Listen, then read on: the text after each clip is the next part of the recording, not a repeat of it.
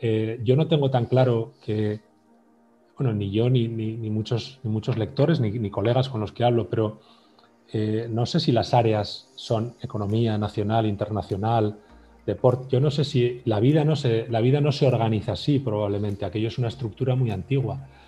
Y cuando, y cuando hay medios como, como ha ocurrido, como eh, Tortoise Media, como uh, o como eh, The Correspondent, que empiezan a organizar sus contenidos en poder, cultura, personas, no, sé, grandes áreas. Eh, la, vida, la vida se organiza de otra forma y ser capaces de entender bien cuáles son los ejes respecto a los que gira la vida, hoy pues ayudará a los medios a conectar más. Por eso Ahora hay muchos medios que están trabajando el medio ambiente eh, o la sostenibilidad de una manera muy holística, muy integral. Eh, las migraciones, la convivencia, la reconciliación, la paz. En cada lugar hay grandes áreas y grandes ejes de contenido en torno a los que gira la vida y las preocupaciones de las personas. Se enfrenta también a algunas eh, barreras culturales de los propios periodistas que creen que el periodismo constructivo tiene que ver más con el periodismo positivo, con las relaciones públicas, que no es suficientemente crítico. Hay una serie de estereotipos que, también hay que ir, que ir rompiendo. y luego hay un pesimismo instalado en los medios, un cierto pesimismo intelectual que también es muy difícil de quitar, porque nos entrenaron a los periodistas para, para ser eh, muy críticos, para dudar de todo, eh, para ser un poco cáusticos, eh, pero desde luego para no ser ingenuos. Y como no nos gusta parecer ingenuos, preferimos eh, ejercer el periodismo y sobre todo la opinión con extrema dureza y yéndonos a la parte más pesimista porque nos hace parecer probablemente más inteligentes. Un desafío al paradigma periodístico, un cambio al modo en que creamos contenido, reportamos y consignamos. En vez de destruir, construir. En vez de deprimir, proponer. El periodismo al servicio de la comunidad, con ánimo de sumar, de hacer un bien a la comunidad. En Dinamarca le ponen nombre, periodismo constructivo, tendencia que se suma al periodismo humano, utilitario o de soluciones. ¿Cuál es el futuro del periodismo constructivo en español? ¿Cómo lograr que el periodismo constructivo coexista ante la necesidad de generar alcance masivo? ¿Cómo operar con un mindset de periodismo constructivo? Es Alfredo Casares, creador y director del Instituto del Periodismo Constructivo en España y autor de La Hora del Periodismo Constructivo. Yo soy Mauricio Cabrera y este es de Coffee, episodio 8, temporada 3. Comenzamos. Intenso como Nación 321, ligero como BuzzFeed, cargado como el de forma, refinado como el país. Aquí comienza The Coffee. Grandes historias para grandes storytellers un podcast con el sabor de Storybaker por Mauricio Cabrera. Storybakers les recuerdo que pueden recibir directo en su bandeja de entrada todos los insights, análisis y tendencias que genero para ustedes a través de mi newsletter. Suscríbanse en storybaker.co, así, sin M, storybaker.co. Todo lo que necesitan saber de medios, contenido y monetización directo en su correo electrónico.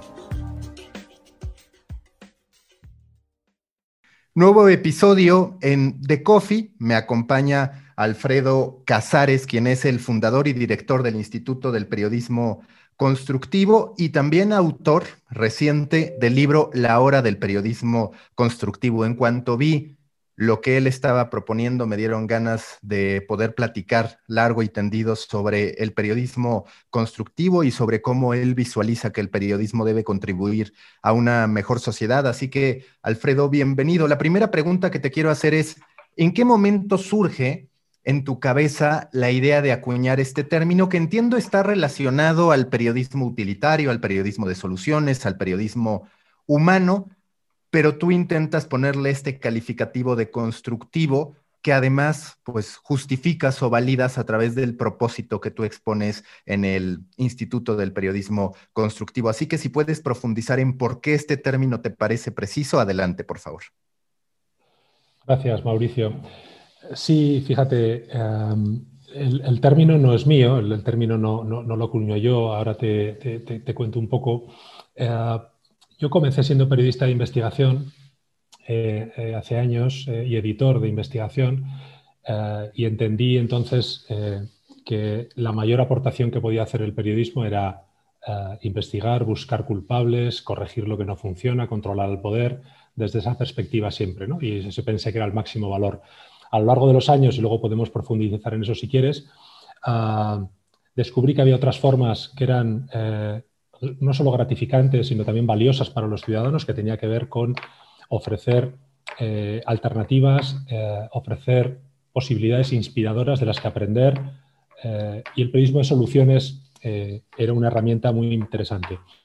Descubrí el periodismo constructivo, que, que se acuñó especialmente en el norte de Europa, en Dinamarca, y me pareció que era una propuesta que encajaba mejor con lo que yo entendía que, el periodismo podía aportar su máximo valor. El periodismo de soluciones trabaja eh, mostrando iniciativas específicas y, los, logros que obtienen y las limitaciones que tienen para obtener aprendizajes, pero el periodismo constructivo creo que tiene algo más, es un paraguas mayor, eh, eh, es, un concepto más elevado que incluye una conversación social incluye el fortalecimiento de las democracias, incluye incorporar a los lectores, tratarles de una manera mucho más cercana, cambiar el rol también del periodista. Creo que, es un espíritu que encaja mejor con lo que, con lo que yo planteo y, por eso el, libro resume ese, ese término. Y que es además de todo, si lo queremos llamar así, un periodismo de propósito. Vaya, siempre el periodismo tiene un propósito, a veces es meramente el de las visitas, pero aquí podríamos hablar de un periodismo de propósito social, que busca impactar en la comunidad y que busca también ser parte del cambio, no solo consignar lo que está ocurriendo. Claro, eh, yo soy partidario, yo es verdad, como dices, que... Eh, es interesante encontrar el para qué hacemos ¿no? periodismo. Eh, y es una pregunta que probablemente no nos hacemos todos los días y, no es sencillo hacerse con todas las notas que uno produce o con todas las piezas de televisión o de, radio. Uno no puede estar constantemente pensando en el para qué, pero es conveniente tener claro para qué, para qué hacemos y para qué nos hicimos periodistas también, ¿no? Que, no es solo para contar el mundo, sino para intentar eh, cambiarlo. Aquí hay posturas en las que no todos los colegas coincidimos. Hay algunos que eh, opinan que este periodismo con propósito y el querer que ocurran cosas con el periodismo que hacemos, yo creo que el periodismo es para que pasen cosas ¿eh? y que se hace periodismo para que ocurran cosas. Eh, lo, tildan quizá de activista y ahí hay una barrera y hay una serie de fronteras que se establecen que para mí no son, no, no son un conflicto necesariamente, sino la riqueza de qué supone ser periodista hoy, que quizá no es lo mismo que hace 20 años, y también resignificar qué es noticia, qué es, es periodista. Eh, y en ese proceso creo que merece la pena reflexionar y, y probar cosas.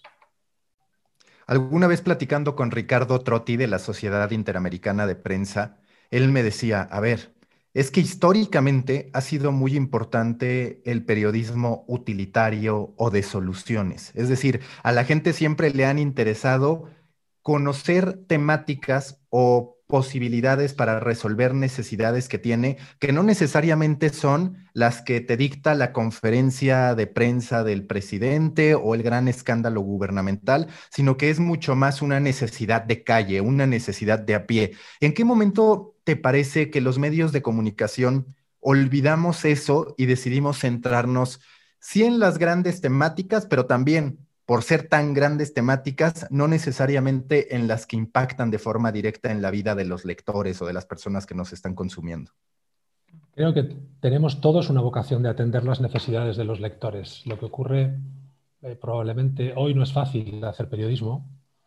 Ah, cuando hablamos de los medios y los periodistas, estamos englobando a periodistas que trabajan en medios nacionales e internacionales, en grandes cadenas de televisión, en noticieros locales, en periódicos comunitarios.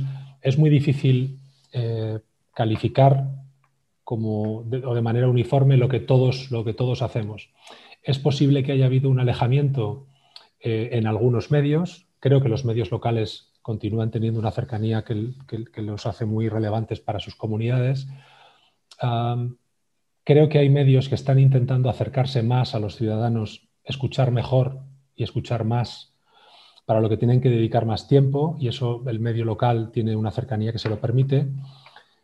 Pero tienes razón cuando, cuando comentas eh, en qué momento nos alejamos.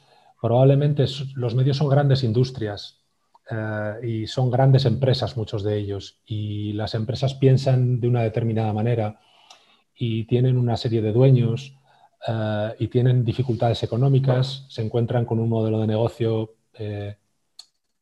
difícil de sostener y toman decisiones que no siempre son ni de largo plazo ni de compromiso con, el lector. Y probablemente se han ido tomando decisiones, tanto editoriales como de negocio, que no han tenido en cuenta eh, a las personas, sí más a los consumidores, que son también las formas en las que nos referimos a, las ciudadanas y a los ciudadanos, creo que también es relevante, ¿no? Llamarle consumidor eh, pues tiene una serie de connotaciones y, llamarle visitante único también y, llamarle persona, vecina, vecino, pues tiene otras, ¿no? Creo que es difícil de todas formas hacer periodismo hoy y, englobar, en, como te decía, con un solo calificativo lo que medios tan distintos hacen, eh, no es sencillo. El que cada vez veamos más ejercicios de periodismo constructivo que se convierta en un mindset, en una manera de ver el periodismo al interior de las organizaciones, ¿te parece que va a ser más sencillo desde estructuras mucho más acotadas? ¿A qué voy? A que de manera natural el medio de comunicación dependiente del alcance para poder generar publicidad tiene sus peculiaridades, sus necesidades que muchas veces lo alejan de poder atender estas necesidades específicas, como tú decías que sí cubre un medio local. Algunos casos de periodismo, si no lo queremos llamar constructivo, sí humano, como ellos lo reconocen, es redacción en Argentina de Chani Guyot, que podríamos decir es un pequeño o mediano medio de comunicación. ¿Será más sencillo bajo estas nuevas tendencias donde vemos, uno, la aparición de medios o de periodistas independientes, también la proliferación de pequeños y medianos medios, que empiece a darse esta propuesta de periodismo constructivo? ¿O tú todavía consideras que los grandes medios sí abrazarán este deseo por atender necesidades particulares, insistiendo en que todos de algún modo intentan cubrir una necesidad, pero digamos, el nivel de granularidad con el que lo hacen es eh, considerablemente diferente. El caso de redacción es, interesante eh, y es un buen ejemplo de periodismo humano comprometido, responsable de soluciones, constructivo. Creo que, se engloba ahí y, yo creo que, que Chani y su equipo se, se consideran dentro de ese, movimiento. hay una tendencia clara en todo el mundo desde fundamentalmente en los últimos tres años. Eh, hay universidades que comienzan a enseñar el periodismo constructivo o comienzan por lo menos a introducir en sus currículos esta forma de ver el mundo que es complementaria, no es una alternativa, sino que es una manera de hacerlo que requiere probablemente de una mirada distinta y de entrenar determinadas capacidades que tenemos, pero las usamos menos que otras. Como digo, en las universidades está ocurriendo, está ocurriendo en instituciones que se están creando. La Fundación Gabo está abriendo una línea también de periodismo de soluciones. Eh, hay organizaciones en Estados Unidos, organizaciones en el norte de Europa, en el Reino Unido, en Italia, y grandes medios de todo el mundo ah, comenzando por el New York Times, eh, Washington Post, eh, en Alemania, en Italia, eh, periódicos pequeñitos de Costa Rica como La Voz de Guanacaste, Redacción, como lo has mencionado, pero también La Nación, también hay otros medios que están incorporando, en algunos casos de manera recurrente, con columnas, con series, intentos específicos por hacerlo. Siempre encontramos ejemplos de, este tipo de periodismo desde hace años, pero probablemente ahora lo que está ocurriendo es que se está haciendo de forma más consciente, con, idea clara de hacerlo y de medir el impacto que tiene. Lo hacemos más público, lo compartimos con los ciudadanos, les contamos que estamos haciendo este tipo de periodismo y por qué y para qué, y de manera más, más reiterada. Y eso, eso ocurre. lo que se está dando también es que es un fenómeno que afecta mucho a periodistas individuales, eh, más que a organizaciones. Hay grandes organizaciones que, como digo, lo están poniendo en, marcha, pero casi siempre hay alguien que lo está banderando desde dentro de la, sala de redacción, o un periodista independiente o un, periodista del staff. ¿no? Hay periodistas con un cierto compromiso que se sienten muy gratificados al hacer este tipo de, periodismo. ¿Cuál consideras que es el modelo de negocio que más va con el periodismo constructivo? A ver, como tú dices, al interior de las organizaciones puede haber ejercicios particulares que encabezan una, dos o tres personas, pero también es cierto que hay otras organizaciones que pueden tener como gran máxima la ejecución, la práctica del periodismo constructivo, humano, o de soluciones y que habitualmente esos que vemos como medios cuyo propósito es abiertamente el periodismo constructivo de soluciones, como tú dices, no necesariamente es el publisher que tiene grandes dimensiones y que tiene que monetizar a través de la publicidad. ¿Dónde se encuentra ese modelo que para ti mejor se acomoda al periodismo constructivo como una apuesta, digamos, elemental del medio de comunicación en cuestión? Por los eh, ejemplos, por lo que está sucediendo en, el mundo, quienes comienzan este tipo de iniciativas normalmente o cuentan con el apoyo de la filantropía, que hay países como en Estados Unidos donde, donde hay un volumen muy generoso de fondos para ayudar a iniciativas periodísticas y encajan también modelos que combinan esa filantropía con, la suscripción, con los miembros, con que la comunidad eh, apoye ese tipo de periodismo. Y es lo que está ocurriendo en, periódicos comunitarios, en iniciativas en el Reino Unido o en Latinoamérica. Una combinación. Y todo el mundo intenta también eh, generar modelos de negocio híbridos que incluyen, como digo, la filantropía, el apoyo de los propios lectores, la celebración de eventos, la capacitación de los propios ciudadanos en el ejercicio también del periodismo, que es muy interesante, o en determinadas habilidades relacionadas con el periodismo. hay medios que también ponen al servicio de otras organizaciones sus habilidades de comunicación y se convierten en casi agencias de comunicación constructiva para, terceros. Ah, hay una fórmula que explorar, la que parece que no, que no es eh, la más eh, recurrente o la que están abandonando más este tipo de iniciativas es la publicitaria. No, no, no, no, hay, eh, no conozco iniciativas de este tipo que estén eh, confiando en que la publicidad sostenga un medio así, porque la publicidad sostiene poco ya, ¿no? Justo en el envío de hoy de mi newsletter, hablo sobre los, los micropagos y cómo lo que está ocurriendo en las redes sociales nos demuestra que es viable el pensar que una audiencia termine entregando aportaciones, le podríamos llamar donativos, en algunos casos propinas, cabe cualquier tipo de nombre. ¿Tú visualizas, hablando del periodismo constructivo en lo particular, que estas microaportaciones, propinas, que ni siquiera son suscripciones, es yo aprecio mucho esta nota, me terminó gustando, siento que me dio valor, voy a invertir en ella. Será uno de los caminos, como tú dices, en este contexto de lo híbrido, donde has de construir cualquier cantidad de fuentes de monetización, los micropagos cada vez los veremos más en las estructuras de los medios de comunicación.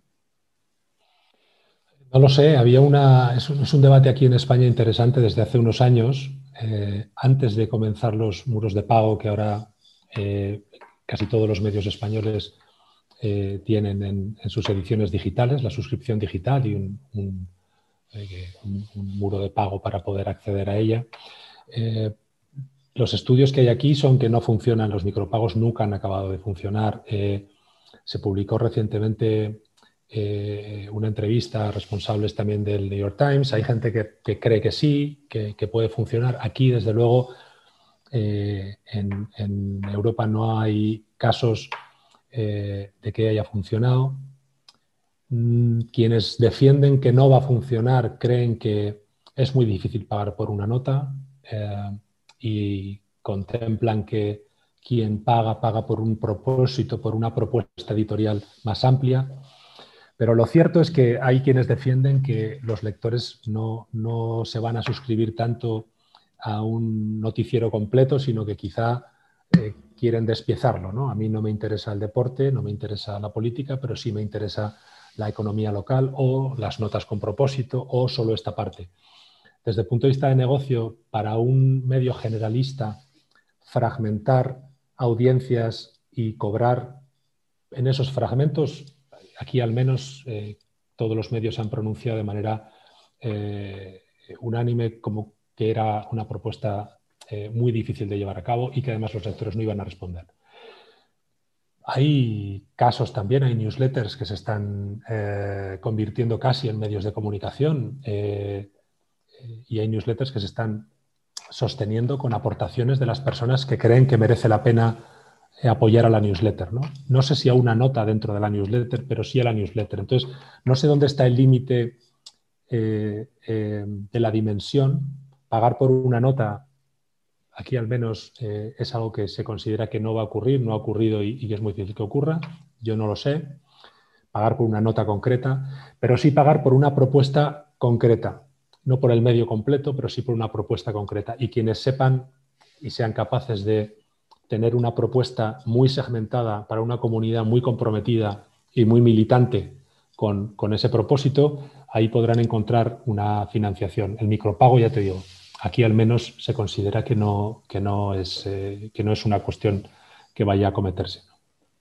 Y que también eh, al final, como tú lo dices, depende mucho del mercado. De pronto yo he estado estudiando el caso de Blendle, esta plataforma holandesa que ofrece esquemas de micropago, no a autores, digamos, sino a piezas de contenido de los medios de comunicación. Ya tiene 1.5 millones de usuarios. Su penetración, como tú dices, pues podrá ser calificada de exitosa o delimitada. Cada quien tiene sus lecturas, pero lo que sí que es interesante y me interesa tu punto de vista es, sin duda se está reconfigurando la relación medio con periodista. Y de pronto podemos hablar de gente que acude a un medio de comunicación en lo particular por la columna de una persona. Y a partir de esto entonces dices, pues quizás los esquemas de micropago sí quepan, pero también es cierto lo que tú dices, el modelo de negocio para el medio de comunicación se puede ver muy vulnerado si reconoce que son solo unas cuantas piezas las que componen el interés de la audiencia, que ojo, puede ser verdad, pero tal vez el medio no lo quiera reconocer. Claro, es muy interesante lo que mencionas. Em, si los medios, eh, claro, supieran de todo lo que producen, qué es realmente lo que tiene eh, audiencia y lo que valoran sus, suscriptores o sus lectores, pues bueno, tendría una información muy interesante. No sé si sabrían qué hacer con ella. Los, grandes medios generalistas tienen un problema, es que eh, eh, antes eran una propuesta muy valiosa en un momento en el que ofrecían toda la información para todas las edades, había suplementos para niños, para señoras, para señores, para mayores, para, para los deportistas, para la economía del domingo. Aquello, tú tenías todo, ¿no? El mundo entero y además jerarquizado. Eh, eso funcionó durante mucho tiempo. Hoy, como dices, hay quien tiene intereses más concretos que quizá no va a pagar por una propuesta más amplia porque el precio no le compensa, ni siquiera le compensa el tiempo que tiene que dedicar en esa oferta tan amplia a buscar lo que sí le interesa, que esa es otra cuestión también, el coste que tiene en, el tiempo que uno, que uno dedica a buscar en tu medio habitual, realmente haciendo scroll a ver qué es lo que me apetece leer.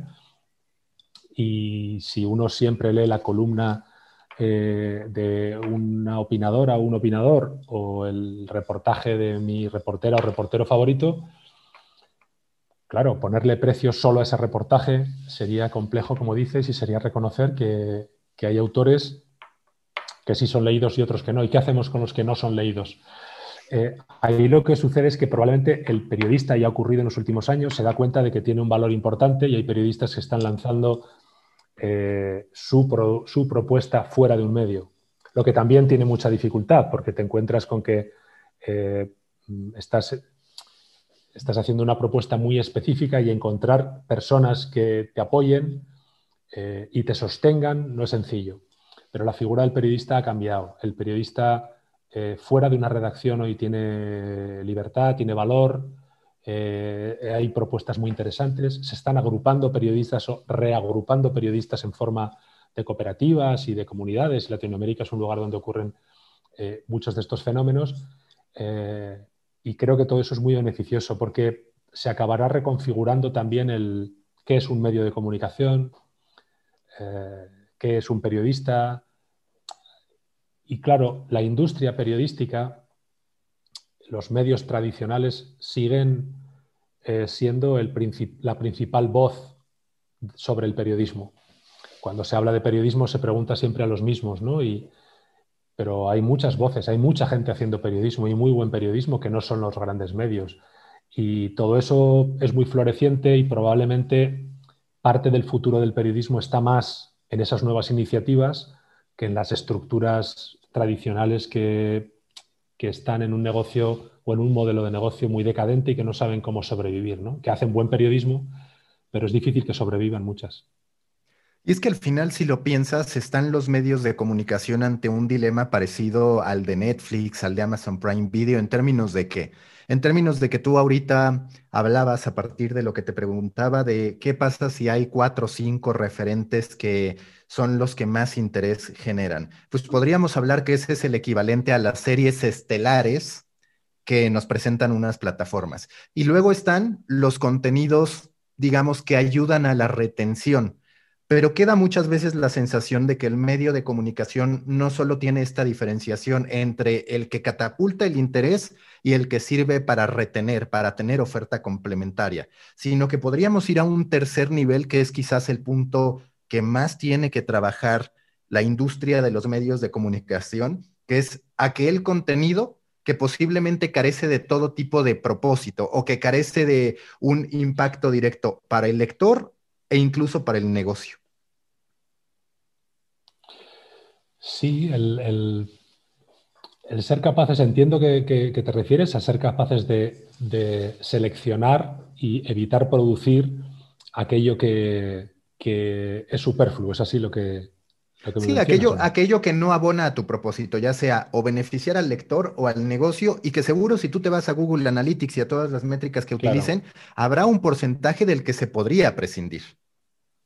Claro, sí, sí. Eh, totalmente de acuerdo. En, ese caso, habría que prescindir, hay varias opciones, o prescindes también de todas las personas que se dedican a hacer ese contenido superfluo, o lo que deberíamos hacer es colocar a todas las personas a generar contenidos que realmente tienen impacto en, nuestro propósito y conectan con, lo que queremos ser y conectan con los ciudadanos. Eso supondría reconfigurar eh, la forma en la que muchos medios siguen hoy estructurados. Eh, si los medios tienen sección de nacional, internacional, economía, vida, deporte, pues hay que llenar todos esos contenedores. Y el problema de tener un contenedor es que hay que llenarlo. Eh, yo no tengo tan claro que, bueno, ni yo ni, muchos, muchos, lectores ni, colegas con los que hablo, pero no sé si las áreas son economía nacional, internacional, yo no sé si la vida no se, la vida no se organiza así probablemente, aquello es una estructura muy antigua.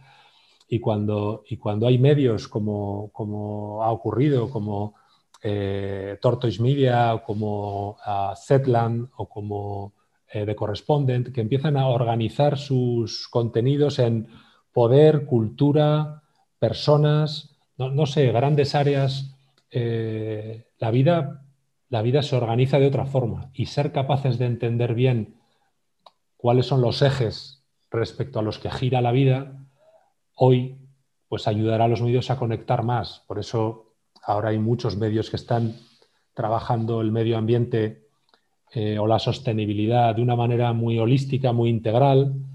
Eh, las migraciones, la convivencia, la reconciliación, la paz, en cada lugar hay grandes áreas y grandes ejes de contenido en torno a los que gira la vida y las preocupaciones de las personas, eh, que van mucho más allá de la política, los partidos políticos y lo que dicen los políticos, que es al final lo que acaba ocupando el 80% del espacio.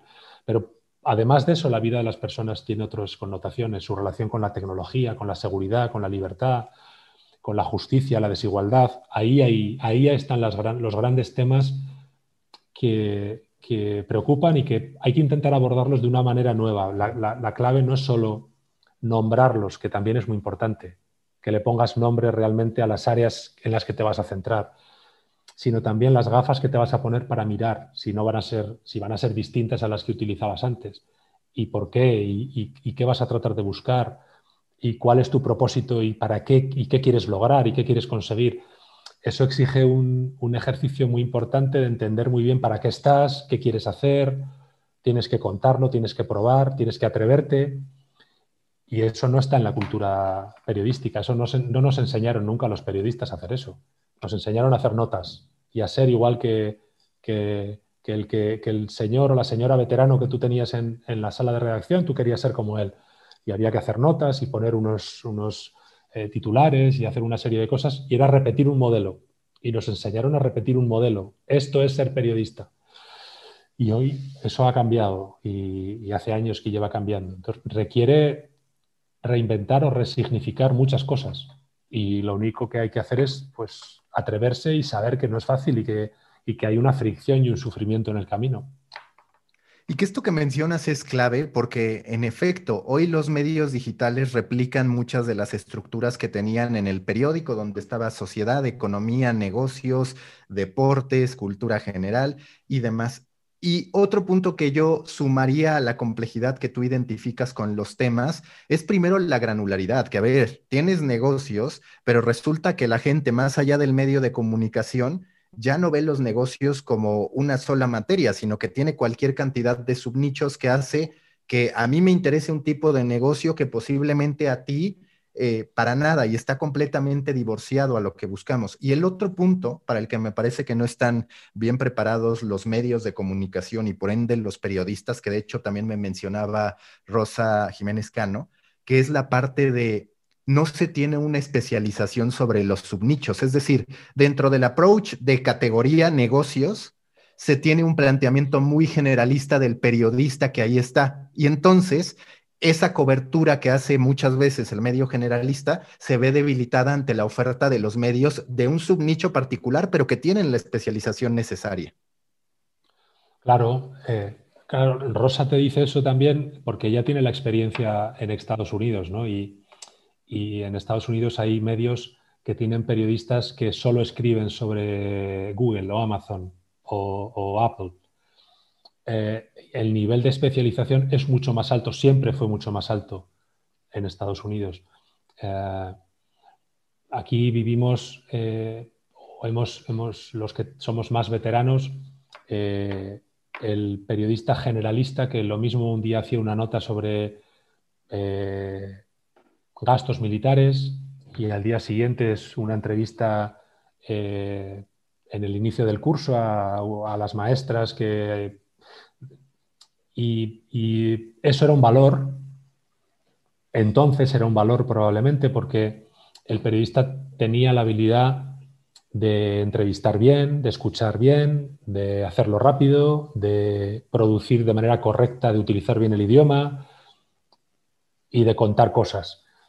Pero claro, hoy contadores de cosas está bien, pero la actualidad eh, se cubre con un grado de conocimiento altísimo y lo que ocurre también es que los periodistas hace muchos años, pero, pero no tantos, tenían un nivel educativo y probablemente cultural en general y de curiosidad por encima de la media. Ah, y hablaban desde un cierto púlpito eh, y hoy los periodistas saben casi siempre menos de un tema que la persona con la que están hablando. Y eso es, no, pasa nada según en qué notas y según para qué tipo de asuntos, porque es, porque es imposible saber de todo, pero hay otros que hay que contarlos con un grado de conocimiento muy alto, sí. Y la especialización es muy importante. Hay que poder pagarla y hay medios, grandes medios que la pagan y, hay, hay, puestos muy, muy, muy específicos, como te decía y, otros medios pues probablemente no, tengan el privilegio de poder pagar a alguien que cubra ese tipo de nichos tan concretos. Volviendo un poco al, tema, porque ya estuvimos hablando de la estructura de los medios de comunicación, que siempre es fascinante, pero volviendo un poco al tema, ¿Cómo logras que la idea del periodismo constructivo no sea solo un pensamiento, no sea solo un decir, ah, voy a hacer este contenido que va a entregar una solución, sino que de verdad se convierta en un mindset, en una ideología y en una metodología que tú puedas seguir? De hecho, el Instituto del Periodismo Constructivo, por lo que estuve investigando, eso es lo que ofrece, guiar a una serie de organizaciones en el camino de construcción de un pensamiento y de una metodología de periodismo constructivo. Pero ¿cómo se logra eso partiendo de que el propósito, digamos, elemental es bastante claro del periodismo constructivo, pero posiblemente, posiblemente la implementación no sea tan evidente como si el propósito? El propósito es, eh, como dices muy bien, es sencillo de explicar y probablemente es incluso fácil de, aceptar también. Pero la implementación es muy compleja, como en casi todo. El problema está o la, dificultad está en la implementación. yo tengo el, propósito de impulsar un movimiento en favor de un periodismo más, constructivo y más orientado a las soluciones y al futuro, y a tender puentes y a reconciliar, aquí especialmente en España, pero también en, América Latina, ¿no? en el mundo hispanohablante. Y a la hora de plasmar ese propósito y de articularlo, ah, el fundo el Instituto de Periodismo Constructivo como un vehículo para poder hacerlo.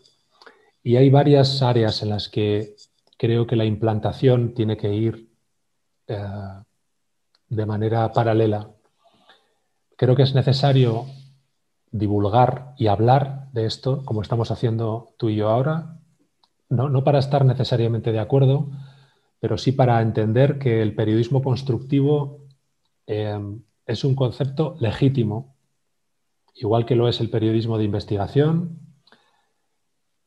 El periodismo constructivo tiene una aportación social innegable y tiene su, su práctica es perfectamente legítima y hablemos de él y pongámoslo sobre la mesa y veamos si se hace o no y cuánto se hace y por qué y qué opinamos. Creo que introducir la conversación es interesante y es algo que no existe en España, al menos ahora mismo. No, no se habla de esto.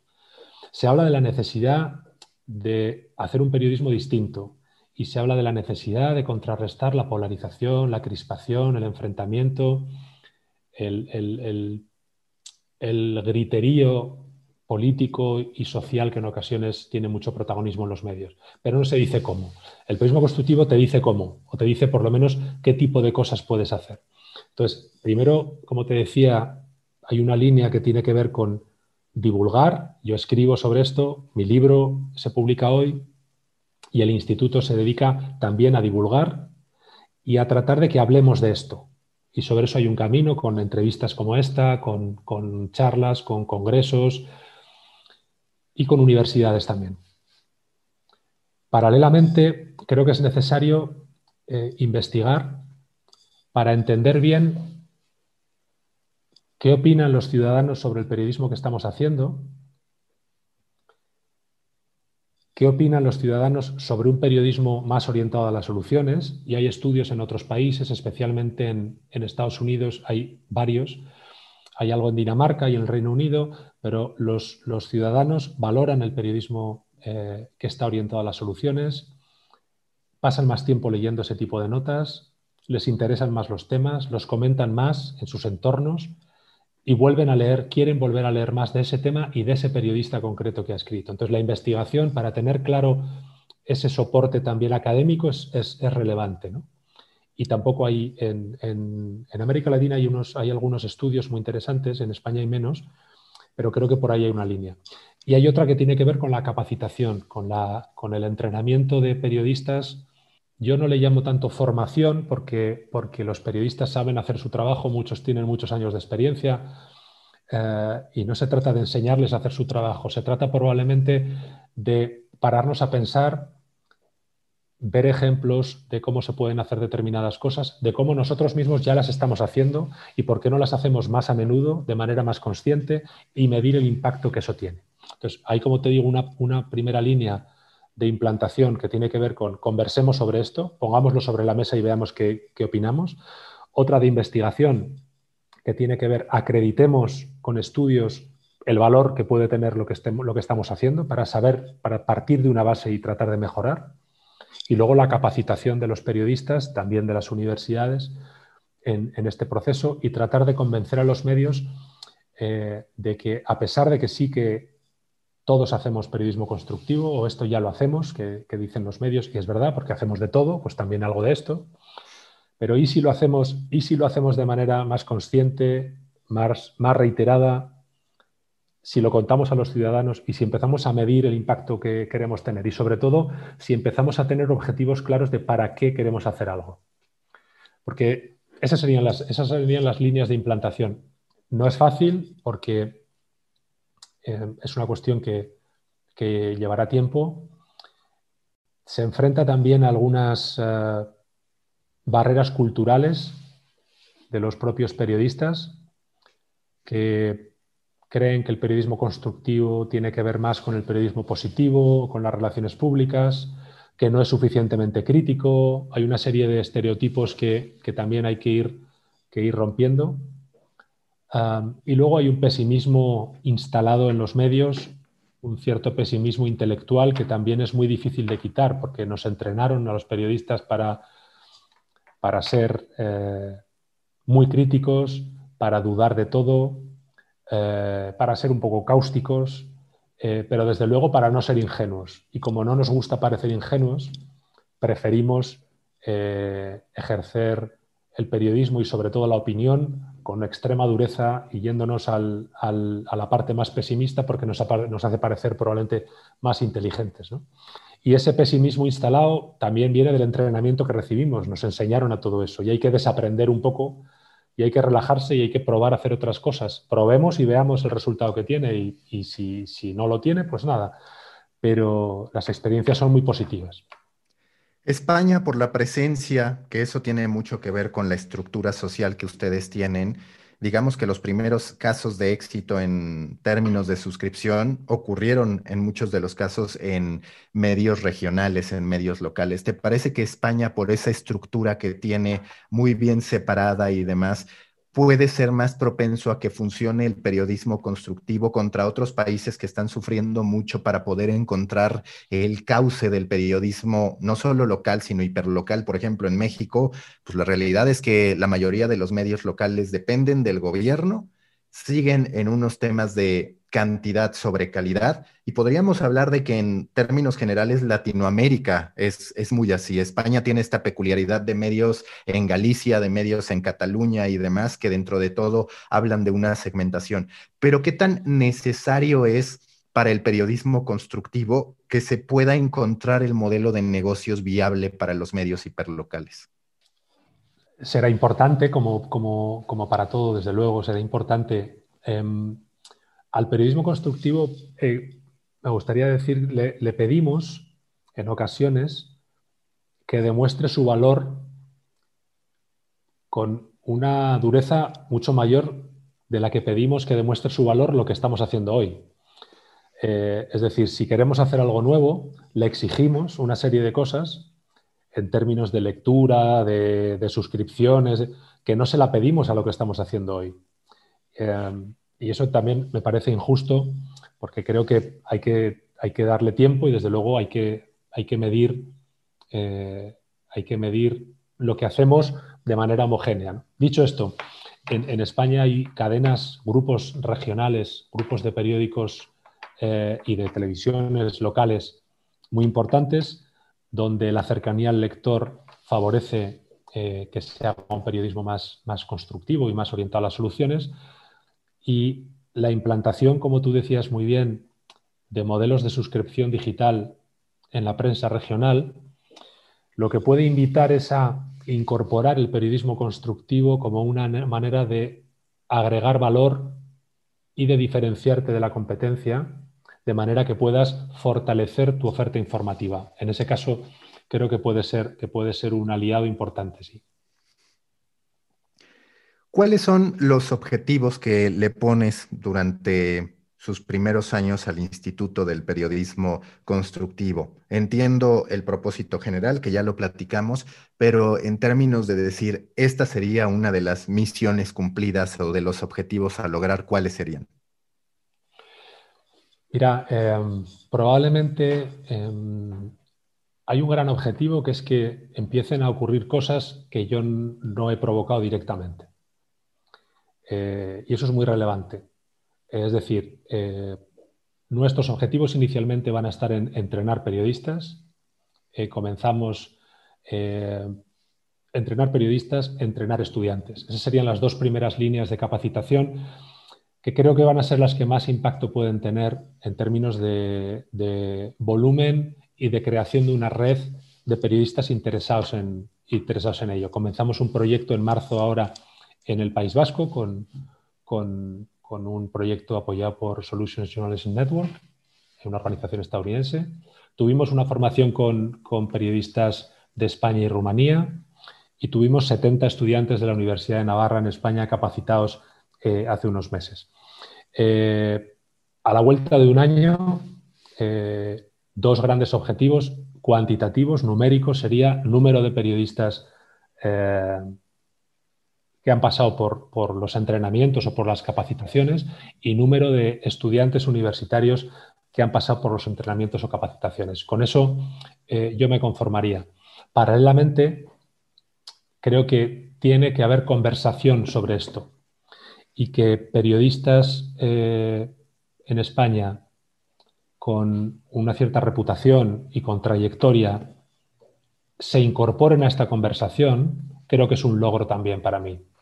Eh, no, no, no, no lo veo como un logro, no es que sea un logro para mí, pero fundamentalmente tiene que ver con lo que te decía de la divulgación, que se hable de esto y que haya figuras periodísticas que comiencen a hablar de esto, y no solo yo, como te decía también, que empiecen a ocurrir cosas eh, al margen del Instituto de Periodismo Constructivo. Yo pretendo generar un movimiento eh, e inspirarlo y ojalá surjan iniciativas eh, que sería un signo muy positivo de que, de que esto está calando. Pero ya te digo, numéricamente, periodistas entrenados, estudiantes universitarios o facultades de periodismo entrenadas y conversación generada. Eso sería para el primer año eh, suficiente. Después, creo que deberíamos aspirar a, algo más, a que, a que la organización eh, se elevara y hubiera un movimiento más potente. Pero eso veremos después del primer año. A ver si estás de acuerdo. De pronto la sensación que me queda es que la industria de los medios a, gran escala lo que hoy está haciendo es sí valorar a los que entregan grandes números en términos de cantidades y de pronto dejan este tipo de análisis, este, este tipo de nichos de ejercicios como algo que incluso en muchos de los casos, obviamente sin generalizar, pero reconociendo que hay una mayoría, los ven como románticos, los ven como utópicos porque no abona su modelo de negocio. Es decir, me parece que uno de los componentes necesarios en la industria de los medios, me parece que incluso más en Latinoamérica que en España, por lo que conozco de ambos mercados, es entender los distintos componentes de valor de la industria, porque de pronto hay una ruptura, se dice, tiene que cambiar el modelo de los medios de comunicación pero de los personajes que más se habla es de los que se convierten o de los que convierten a sus medios en una máquina de visitas, que no necesariamente sea igual a calidad o a algún tipo de propuesta adicional que puedan estar ofreciendo. ¿Te, consideras que en efecto hace falta reconfigurar cómo se valora la industria como un todo, entendiendo toda esta multitud de ofertas, de conceptos, de propósitos, de modelos de negocio? Sí, sí, estoy totalmente de acuerdo con lo que mencionas. Eh, lo que sucede es que la industria se cuenta a sí misma. Eh, y, la industria tiene la, la, capacidad de contarse a sí misma como quiere contarse. Y mm, cuando mencionas que se habla especialmente de aquellas figuras que consiguen que sus medios sean máquinas de hacer dinero, claro, y son poderosos y tienen la capacidad de eh, generar un relato sobre sí mismos y sobre la industria. ¿Quién habla de la industria de los medios? Los medios. que son los que hablan de todo. Entonces, no hay, no hay un relato alternativo. O sea, si los periodistas latinoamericanos pudieran contar qué es el periodismo latinoamericano, pues no contarían lo mismo que los grandes medios, darían una visión distinta, pero en realidad los ciudadanos sobre todo reciben, cuando yo creo que si les preguntas a los ciudadanos cómo ves a los medios, los ciudadanos sobre todo conocen a los grandes medios, que son los que consumen y que son quienes les cuentan cómo es el panorama de los medios. Eh, y ese relato está muy contaminado porque lo cuentan ellos mismos. Entonces tú dices, es necesario reconfigurar eso. En realidad se está reconfigurando mucho, pero no, no encuentro yo una voz que cuente eso de manera con perspectiva suficiente para entender todo lo que está pasando, porque están pasando muchísimas cosas, como decías tú, en el, en el panorama de los medios y se están reajustando muchas cosas. Hay quien quiere que se reajusten menos porque se resisten a perder eh, o, quieren continuar sobreviviendo, que es muy legítimo, pero hay un mundo, además de los grandes medios, hay un mundo enorme que están haciendo, que, no, que tiene menos, tiene, su voz se escucha menos. Por eso creo que el relato sobre el periodismo en Latinoamérica si atendemos a lo que vemos en los grandes medios, es uno, pero quizá, quizá hay más. No sé si me he explicado bien. Sí, y que coincido. De hecho, en mi envío de estos que hago diarios en el newsletter, hablo de qué pasaría en un ejercicio semejante al que tú propones, qué pasaría si las reseñas de Amazon las viéramos para el producto llamado medio de comunicación, donde antes de pagar por un producto, por un contenido, aparecieran los comentarios de la gente respecto a ese producto. La verdad es que tendríamos un escenario tétrico, es decir, no estaríamos entre las recomendaciones de Amazon, sin, sin duda alguna, hablando de esos grandes medios que, como tú dices, son los que bañan a la sociedad. Claro, claro, sí, joder, sería un, la verdad es que es interesante. Eh, el ejercicio es estimulante, el que el que dices, sí, sí, eh, claro, si, los, si pudiéramos saber, si pudiéramos todos dejar la opinión, lo que pasa es que, claro, en Amazon cuando uno compra algo, eh, por mucho que compremos de manera habitual y compulsiva eh, en esta sociedad, mucha gente, no es como el consumo de información. El consumo de información casi es inconsciente.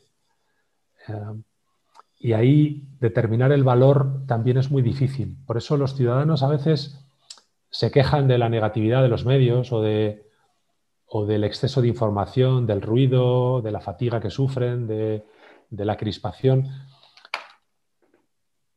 Pero son ellos los que deciden tener el teléfono todo el día encendido o estar todo el día viendo el Facebook. Claro, uno, uno decide. Entonces, como comprar en Amazon es, un, es una decisión muy consciente o al menos algo consciente y en la que hay compras en las que uno tiene en cuenta las opiniones de otros, eh, eso lamentablemente no ocurre en el, en el, periodismo donde el consumo es eh, casi automático.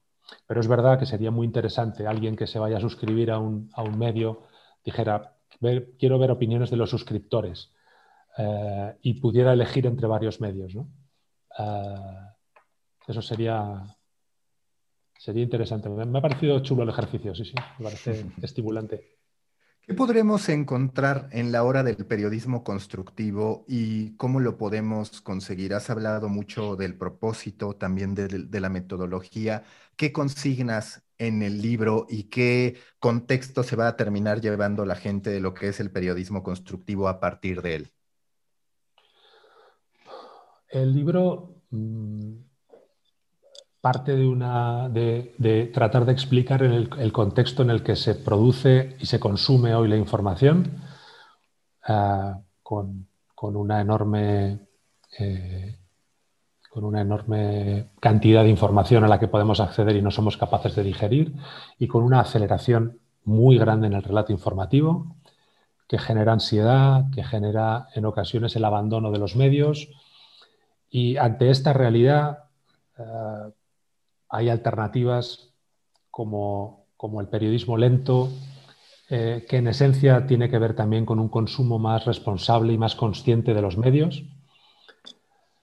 Y hay una corriente que tiene que ver con, un periodismo más cercano a las, soluciones y al, y al, futuro, en el que yo planteo cómo nace, que es muy interesante, cómo el periodismo constructivo eh, nace de una intersección entre el periodismo y la psicología positiva. Son periodistas que hacen, cursan psicología positiva y se dan cuenta de que, igual que la psicología tradicionalmente eh, ha estudiado por qué la gente enferma y, y estudia las enfermedades mentales, el periodismo siempre ha estudiado lo que no funciona en la sociedad. Pero un señor un día en la psicología dijo, joder, ¿y por qué, además de estudiar a los enfermos, por qué no estudiamos a los que son felices y vemos qué mecanismos hay, tanto individuales como colectivos, que llevan a que la gente tenga una vida mentalmente sana? ¿Por qué no estudiamos a los sanos también? Y el periodismo hizo esa intersección y dijo, joder, ¿por qué no, por qué no estudiamos con rigor, investigando lo que sí funciona en la sociedad, porque eso nos va a equilibrar mucho el relato informativo. Nosotros podemos contar la realidad desde los dos puntos de vista. Podemos contar lo que no, lo que no va bien, lo que no funciona, y podemos también contar lo que sí funciona y por qué funciona bien. Y ahí se hace un ejercicio muy interesante, pero es muy exigente, porque las catástrofes, las malas noticias, los sucesos, ocurren, nos enteramos muy rápido, ocurren rápido, tienen efectos muy concretos que se pueden contar muy fácil y no hay que hacer mucho esfuerzo para enterarse de que ha habido un corrimiento de tierra en los Andes o para que ha habido unas lluvias eh, torrenciales en, Centroamérica. Para eso no hace falta. Pero para, para buscar, para, para, encontrar lo bueno, lo exitoso, las iniciativas que sí son valiosas y están haciendo que las comunidades prosperen, ahí sí que hay que investigar mucho más. Paradójicamente, hacer periodismo constructivo lleva mucho más tiempo que no hacerlo eh, y supone hacer periodismo de investigación, pero sobre lo que sí funciona. Esto lo cuento en el libro y, este es en el arranque y a partir de ahí hay numerosos estudios que acreditan los beneficios que tiene un periodismo más constructivo para los ciudadanos, como decía antes, que pasan más tiempo, consumen más, se sienten mejor, se sienten mejor informados. Para los propios periodistas, que sienten que su trabajo tiene más sentido, que eso es muy interesante. También para los estudiantes de periodismo y para las, escuelas de periodismo que ven una alternativa esperanzadora también para ofrecer a los, a los estudiantes. Y en los propios editores de medios, aquí recientemente, tanto el, editor del, Times de Londres como la presidenta de la televisión pública francesa eh, manifestaron que iban a incorporar el periodismo de soluciones a su estrategia editorial porque consideraban además que iba a tener impacto eh, en, sus audiencias. Luego, hay iniciativas que confían. También explico por qué hay reticencias en el mundo del periodismo, que son esas barreras culturales que te mencionaba, y, simplemente explico por qué ocurren. Eh, sin culpar a nadie y después hago un recorrido por muchas cosas que se están haciendo bien, muchas iniciativas que hay en todo el mundo, en España, en Europa, en Latinoamérica, en Estados Unidos, ah, y qué pasos podemos dar para afianzarlas, que tienen que ver sobre todo con, darle mucha visibilidad, con escuchar mucho más a los ciudadanos y con cambiar el tipo de preguntas que hacemos los periodistas, porque si cambiamos las preguntas cambiaremos las, conversaciones. Y acabo con un alegato en favor de, de intentar hacer un periodismo eh, distinto, complementario eh, y con un para qué muy claro. Este sería un poco el resumen, yo creo. Y que mira que cuando hablamos de periodismo constructivo, de soluciones, siempre nos enfocamos en cómo ayudar al ciudadano que tiene un problema, en cómo consignar una historia feliz. Pero yo que tengo también antecedentes en los medios deportivos, he escrito mucho cómo este periodismo no constructivo, sino destructivo, no ha hecho más que separar a la fuente del periodista. Y entonces, ¿qué hacen los futbolistas, por ejemplo? Pues toman sus redes sociales y ahí hablan o hablan mejor con Ibai Llanos o con cualquier influencer, streamer y demás antes que con el periodista. Y como tú lo dices, al final el periodismo constructivo también puede ayudar a restablecer sin que eso signifique una búsqueda de amistad o un conflicto de intereses o algo así, pero sí puede ayudar a restablecer las líneas de respeto entre la fuente y el periodista, porque ahora la fuente podrá asumir que lo que se quiere es construir una historia y no agarrarlo desprevenido en una pregunta que puede afectar su carrera, su imagen o su situación actual. Sí, es, muy interesante, sí, sí, lo que mencionas, muy interesante porque eh, aquí a veces la tendencia es irte a los dos extremos, ¿no? O bien eres muy amigo de tu fuente, eh, ya sea un, jugador de fútbol, eh, o sea un político o una política, da igual, o una empresaria, o eres enemigo de, tus fuentes o te acercas a ellas siempre buscando eh, que algo no funciona y tratando de darle una vuelta negativa y, te miran con cierto temor. Em, se puede ser crítico y constructivo al mismo tiempo, se puede ser exigente con, una fuente y respetuoso al mismo tiempo, eh, y las noticias no son escándalos necesariamente siempre. Eh, lo extraordinario no tiene por qué ser lo negativo. Uno puede acercarse a la realidad y contar otro tipo de cosas con el mismo rigor. Pero si tenemos en, nuestra mente la idea de que lo extraordinario es lo negativo y que la noticia es lo extraordinario, pues joder, la noticia es lo negativo. Y, eh, es una cuestión de mirada muy distinta, porque los ciudadanos no lo ven así. Yo cuando, cuando hablo de periodismo constructivo y hablo de este tipo de aproximaciones, los ciudadanos, los que no son periodistas, lo entienden muy bien. Muy bien. Todo el mundo entiende, sabe lo que es la fatiga informativa, la negatividad, recuerda los titulares que hoy vieron, o ayer o anteayer, y saben cómo son todos los titulares, saben los de mañana, los verbos que emplean eh, a la hora de titular, eh, los ángulos, que las perspectivas que normalmente hay. Eh, los, los no periodistas lo entienden muy bien. Los periodistas nos cuesta hablar más de esto porque nos incomoda, porque es como meterse con nuestro trabajo, ¿no? Pero claro, el periodismo no es propiedad de los periodistas, joder. Y del periodismo no solo pueden hablar los periodistas, dejemos que hablen los ciudadanos sobre periodismo. Y es algo que, que a mí me cuesta, me cuesta ver que no suceda más. Eh, en España se han publicado en las últimas semanas algunas piezas muy largas en medios de comunicación sobre el futuro del periodismo. Y solo hablan periodistas. Y claro, hablan los mismos que te puedes imaginar que tú entrevistarías para hacer algo sobre el futuro del periodismo. Hombre, ya, pero quizá sobre el futuro del periodismo tienen que hablar otros que no son los periodistas, ¿no? Quizá hay sociólogos, antropólogos, ciudadanos. Eh, el, periodismo, ya te digo, no creo que sea propiedad nuestra.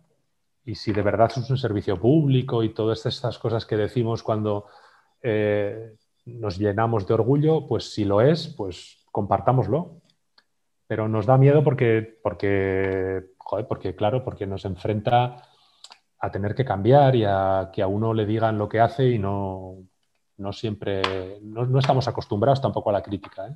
Sí a la autocrítica, que la hacemos despiadada a veces, pero no a que otros nos critiquen y, creo que es un camino que hay que emprender, sí. Antes de terminar con esta conversación, me interesa saber tu punto de vista sobre una plática, una conversación que he tenido constante, sobre todo ahora a través de Clubhouse, que va sobre la relación con el creador de contenido y el periodista, donde claramente los dos tienen mucho que aprender uno del otro.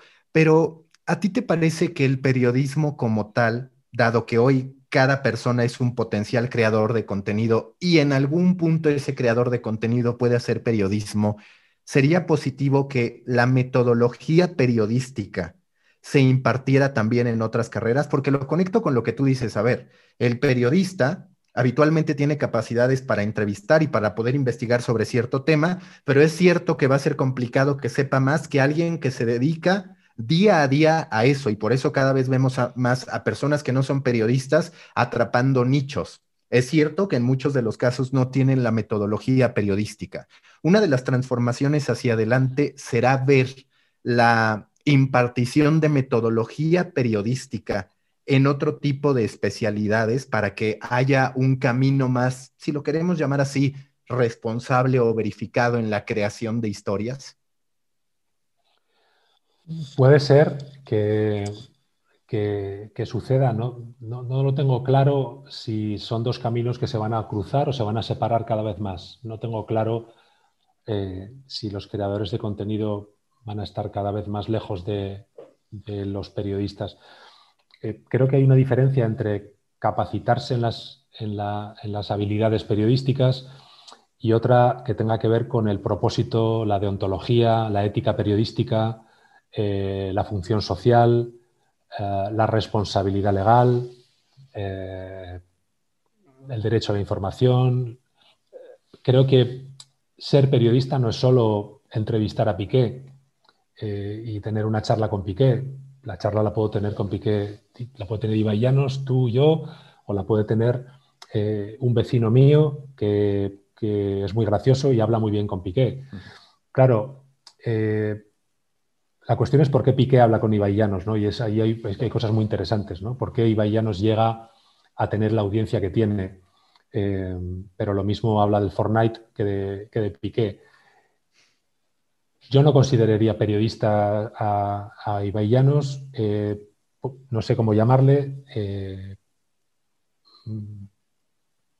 no tengo claro que se puedan enseñar determinadas, ah, sí, habilidades, desde luego, para poder entrevistar, para poder, o sea, capacitar de manera básica a cualquiera en el periodismo no es difícil.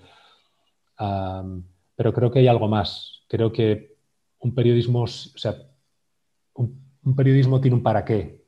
Eh, no tengo tan claro que un creador de contenido tenga un para qué, ni el impacto social, ni ah, su deseo de contribuir a que vivamos una sociedad mejor. Y eso el periodismo sí lo tiene y un creador de contenido no necesariamente. Y que en este caso tal vez entonces lo que hay que pedirle al periodista es que de verdad sea diferente al creador de contenido en el propósito y en cómo lo hace, porque digamos, en la teoría sí son diferentes. En la teoría sí buscan profundidades diferentes y tienen intenciones diferentes. Pero es cierto que si alguien se encargó de bajar la valorización del producto periodístico fue la propia industria. Y de pronto dices, pues es que entre el creador de contenido y el periodista posiblemente o prefiero al, al creador de contenido o pienso que son lo mismo, que es algo que a nivel social ya se empiezan a preguntar. Claro, total. También, claro, sí, sí, es así. Em, deberíamos también diferenciar entre cuando hablamos de los periodistas o los medios, em, las grandes televisiones eh, creo que han hecho un, flaco favor eh, al periodismo en muchas ocasiones con determinadas propuestas informativas o supuestas entretenimientos que lo que han hecho es degradar el papel del periodista. Y cuando los ciudadanos piensan en un periodista y tienen esa imagen, pues mm, probablemente en ese caso es, completamente comprensible que prefieran a, Iba, ¿no? o, que los, o que los asemejen. Está claro.